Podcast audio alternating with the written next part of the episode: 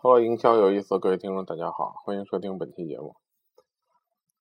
那么有会员想了解一下，他本身不是管业务的人员，但是现在因为不种种原因吧，然后要去管理业务，所以说想了解一下到底管理业务跟这个管理其他的这个职能啊有什么区别，然后怎么能做到稍微好一些。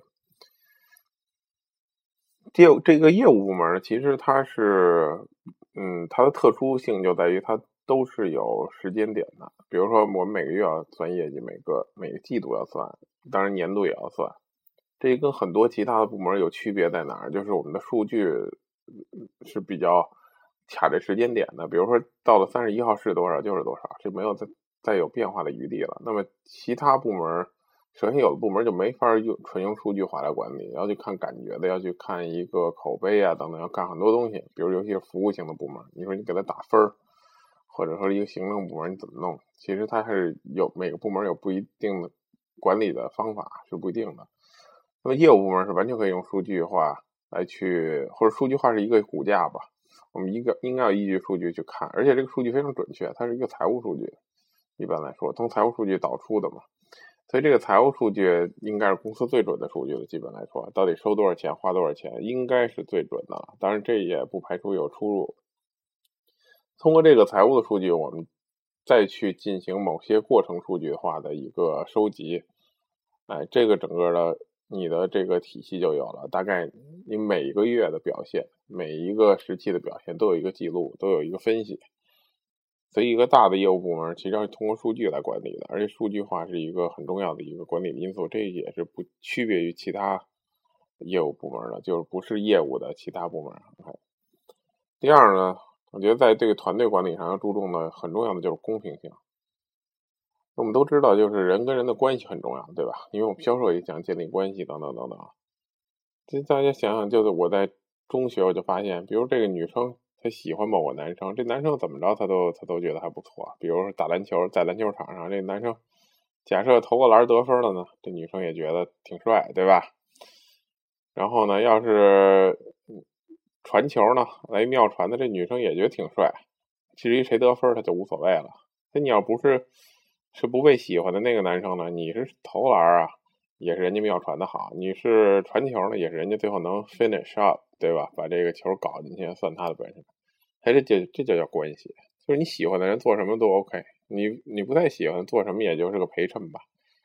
但这个业务部门管理就还就要杜绝这一点，就我们尽量要对资源的分配、对人员的规范的管理、对于签合同，比如说的这个优惠政策等等，我们尽量的要尽量的要公平。因为只有公平呢，因为这样的话呢，销售人员也不会觉得公平，他永远会觉得不公平。但是，难道他们就永远觉得不公平，我们就不尽量去公平推动公平性吗？不是的，我们还是要去推动公平性。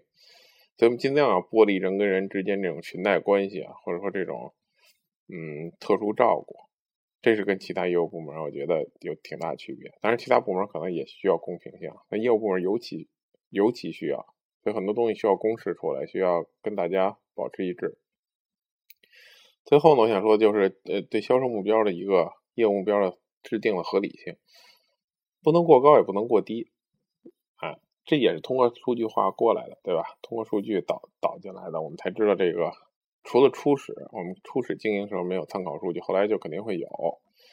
那这个目标，我认为就是不要过高，嗯，也不要过低。